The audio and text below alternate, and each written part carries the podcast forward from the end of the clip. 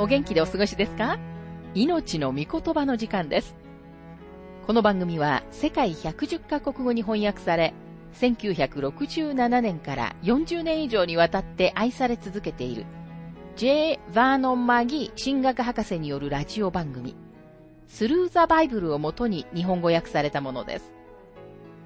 旧新約聖書66巻の学びからテモテへの手紙の学びを続けてお送りしております。今日の聖書の箇所は第二テモテへの手紙3章5節から16節です。お話はラジオ牧師福田博之さんです。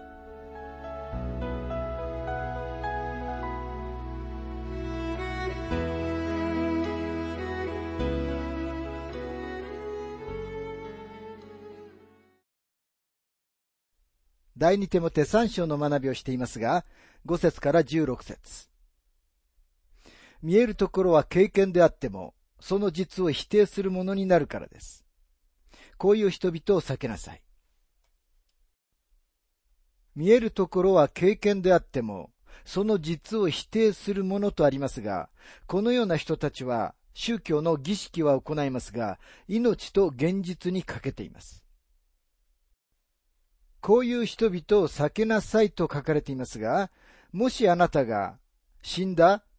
冷たい、リベラル主義の教会にいて、あなた自身は本当の信者だとしたら、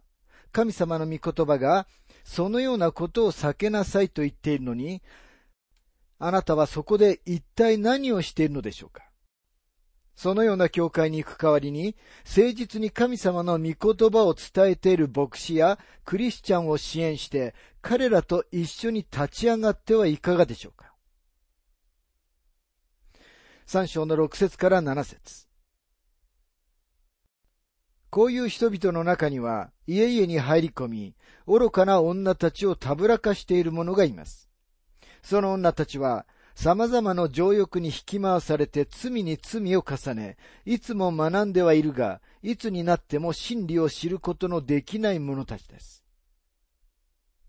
愚かな女たちとありますが、愚かなのは女性に限らず男性にも当てはまります。何年も聖書カンファレンスに出席しているのに、神様の御言葉についての知識がクリスチャンとして出発した初めの時と何も変わってない人たちがいます。彼らは決して成熟しません。彼らの人生は根本から変えられてはいないのです。今日もしあなたがそのカテゴリーに入っていることに気づいたなら、ひざまずいて神様の許しを祈り求めてください。第二手もて三章の八節またこういう人々は、ちょうどヤンネとヤンブレがモーセに逆らったように真理に逆らうのです。彼らは知性の腐った信仰の失格者です。ヤンネとヤンブレは明らかにモーセが奇跡を行ってエジプトに災害が来始めた時にパロに呼び出された二人の魔術師たちの名前です。もしパウロが私たちに示していなかったら、私たちはこの魔術師たちの名前を決して知ることはなかったと思います。もちろんこのことは、パウロはどこでこの名前を手に入れたのだろうということについての大きな憶測の扉を開くことになります。神様の御霊によって彼に名前が明らかにされたというのが単純な答えです。私は特別な名前がこの出来事の記事に何らかの情報を付け加えるとは思いません。でもパウロが彼らの名前を知っていたということ、そして魔術師たちは確かにモーセに逆らった現実の人物たちであったということを確かに明らかにしています。出エジプト記の7章で彼らのことについて読むことができます。出エジプト記の中の記事は、サタンには力があること、それも超自然の力があること、また、サタンはなかなかの卑劣な模倣者であることを明らかにしています。サタンは神様がされることを真似するだけなのです。ヤンネとヤンブレは、サタンの力によって奇跡を行うことができました。しかしモーセは神様の力によって奇跡を行いました。だからここで彼らについての言及がされているのだと私は思っています。私たちの時代にも、サタンが神様の力を真似することができるということを理解する必要がありますと、マギー博士は述べています。ヨハネは第一ヨハネの手紙4章の一節で、私たちに霊を正しく見分けるように警告しています。第一ヨハネ4章の一節愛する者たち、霊だからといって、皆信じてはいけません。それらの霊が神からのものかどうかを試しなさい。なぜなら偽預言者がたくさん世に出てきたからです。サタンは神様の力を真似することができます。私たちの時代、多くの場所で現れている力が本当はサタンから出ているのに、神様から来ていると誤解されているのではないでしょうか。またここには、彼らは知性の腐った信仰の失格者ですと書かれていますが、パウロは彼の時代の人々はヤンネとヤンブレがそうであったように、邪悪な、あるいは堕落した心を持っていると言っているのです。また信仰の失格者ですとは、彼らが信仰を捨て去って完全に拒否したという意味です。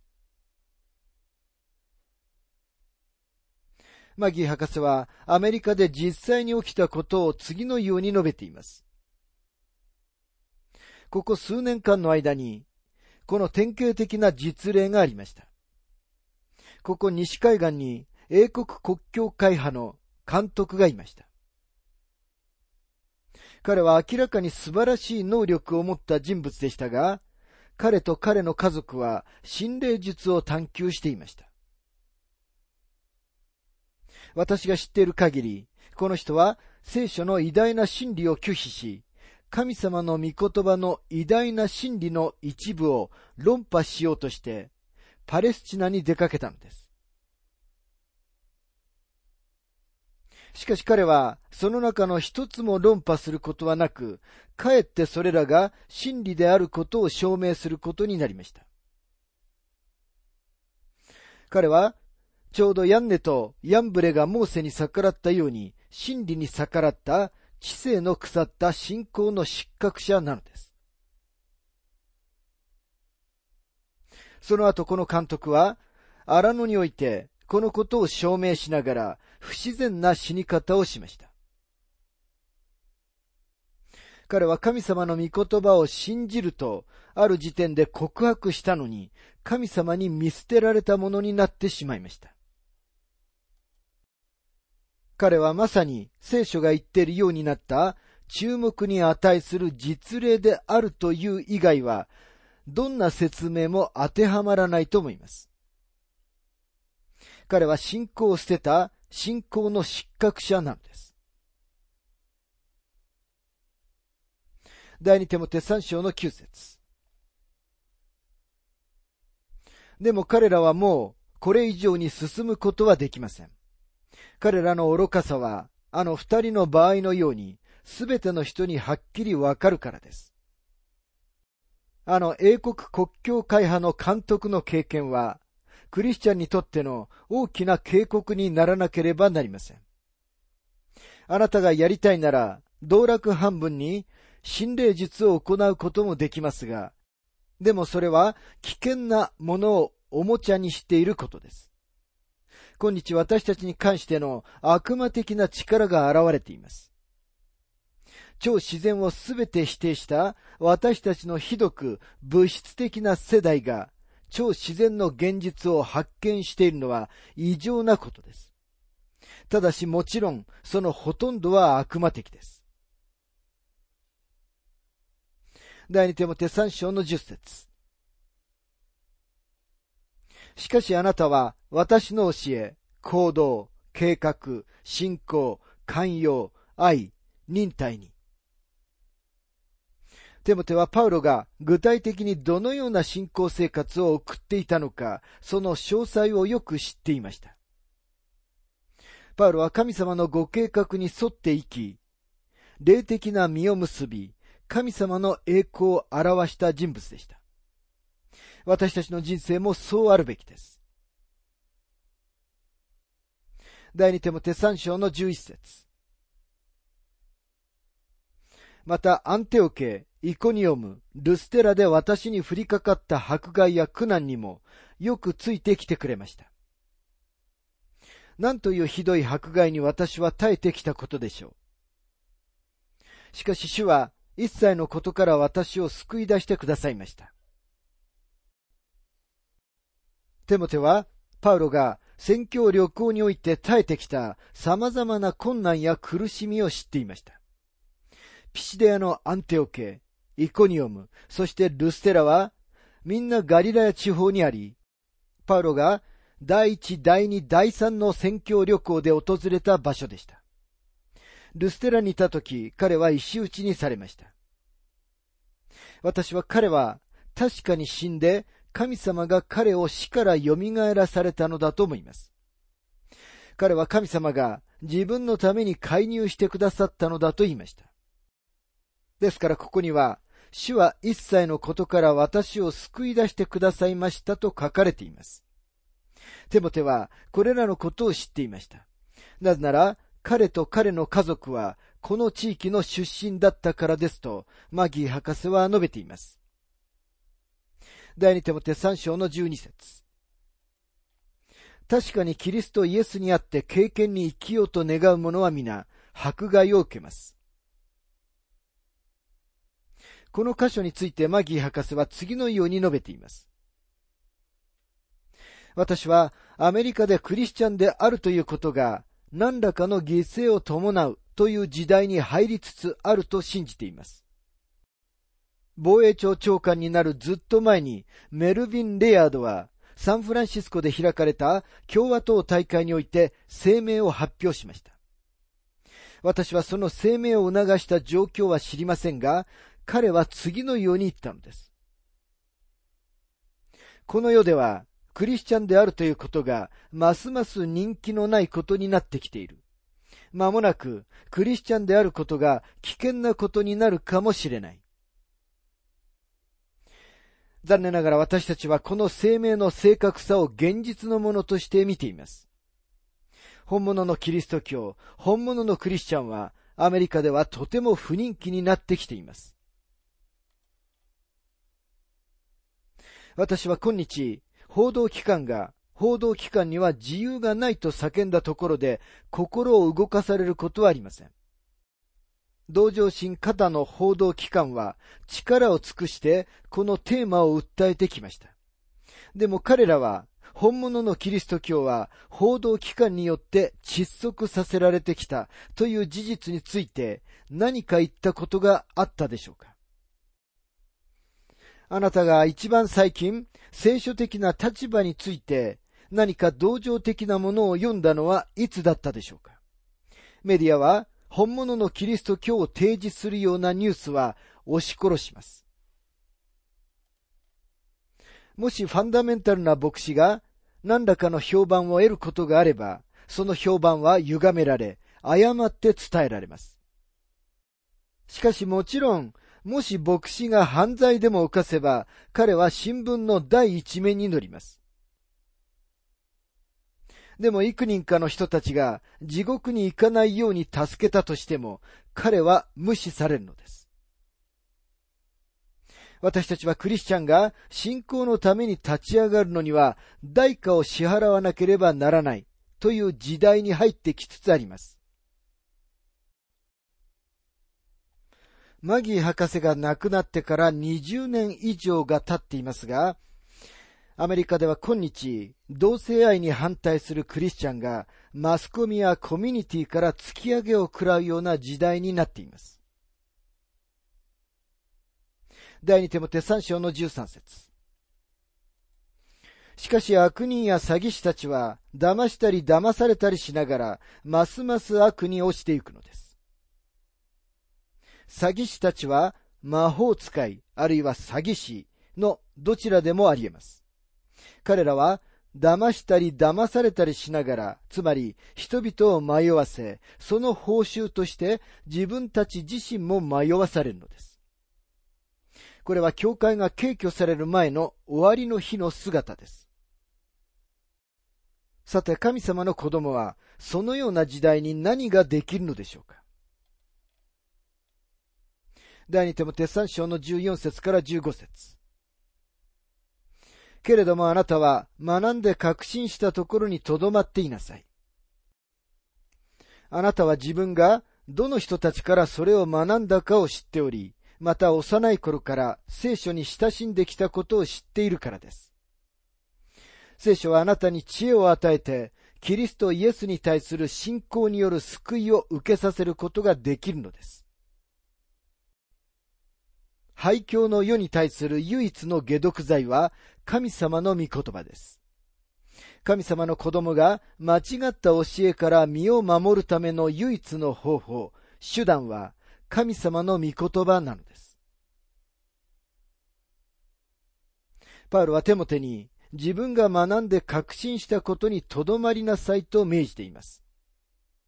テモテは聖なる御言葉を学んできました。なぜなら、彼の祖母と母はユダヤ人女性であって、テモテが神様の御言葉のうちに成長するように取り計らってきたからです。またここには、知恵を与えて、救いを受けさせることができると書かれていますが、彼はここでどんな種類の救いについて語っているのでしょうか結局のところテモテはもう救われていました。ただ救いは三つの時勢で起こります。一つは過去の救いがあります。私たちは罪から救われたのです。そして現在の救いは私たちは罪から救われているのです。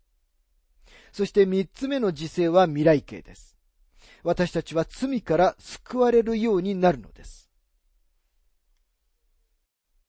さらに詳しく述べてみたいと思いますが、過去形では私たちは救われました。キリストが私たちのために裁きとしての死を担われました。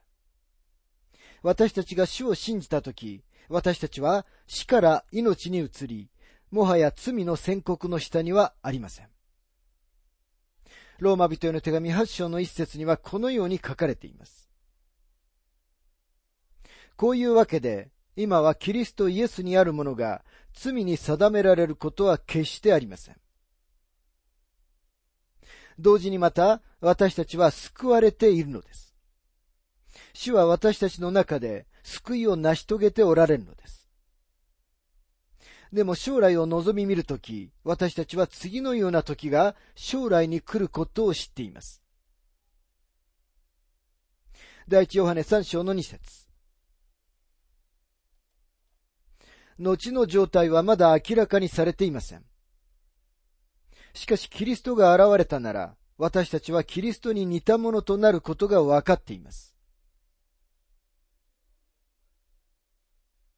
パウロは聖書は私たちに救われること、つまり死から命に移ること、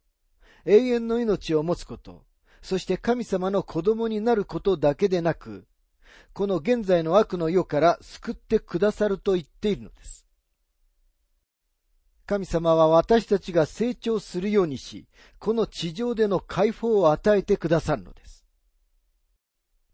神様の御言葉を絶えず学ぶことは、悪の世にあって私たちの誰にでも与えられている唯一の助けです。聖書は私たちに知恵を与えて、キリストイエスに対する信仰による救いを受けさせることができるのです。そして聖書はさらに、この地上で私たちがどのように生きるかを知ることができるようにしてくれます。第二手も手三章の十六節聖書はすべて神の霊感によるもので、教えと戒めと強制と義の訓練とのために有益です。この箇所について、マギー博士は次のように述べています。パウロが、聖書はすべてというとき、彼は聖書のすべてを意味しています。創世記から目次録までです。でも、第二テモテの手紙が書かれた時には、目次録はまだ書かれていなかったことを知らないんですか？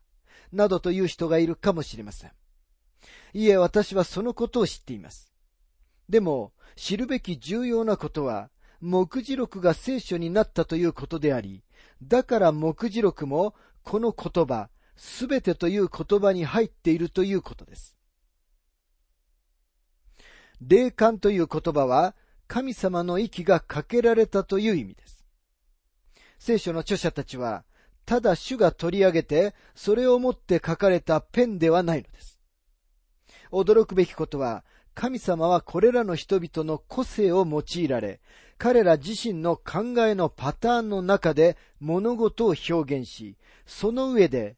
ご自分が言いたいことを正確に語られたということです。これらの人々を通して、神様はご自分の御言葉を私たちに与えてくださいました。今日神様はもうこれ以上私たちに言うことを持ってはおられません。もし今日神様が天から語られるとしても、すでに言われたことに何も付け加えられることはないはずです。またここには、教えのために有益ですとありますが、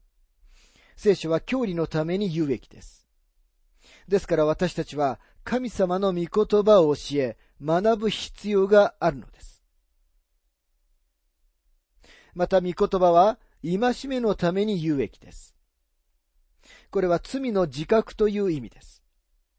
聖書を学ぶことは私たちに罪の自覚をもたらさなくてはなりません。事実それが神様の御言葉があなたの人生の中で働いているかどうかをテストする方法です。もしもあなたが聖書を他の本と同じようなレベルで読んでいるなら、神様の御霊はあなたの人生の中で働いてはおられません。でももし聖書があなたに罪の自覚を与えるなら、精霊があなたの中で働いておられることがわかるのです。また聖書は、強制のため、つまり、あなたの人生の中で誤りを正すことができます。そして聖書は、義の訓練のために有益です。つまり、神様の御言葉は、あなたに神様の御心にかなった訓練、考え、そして行動を促すのです。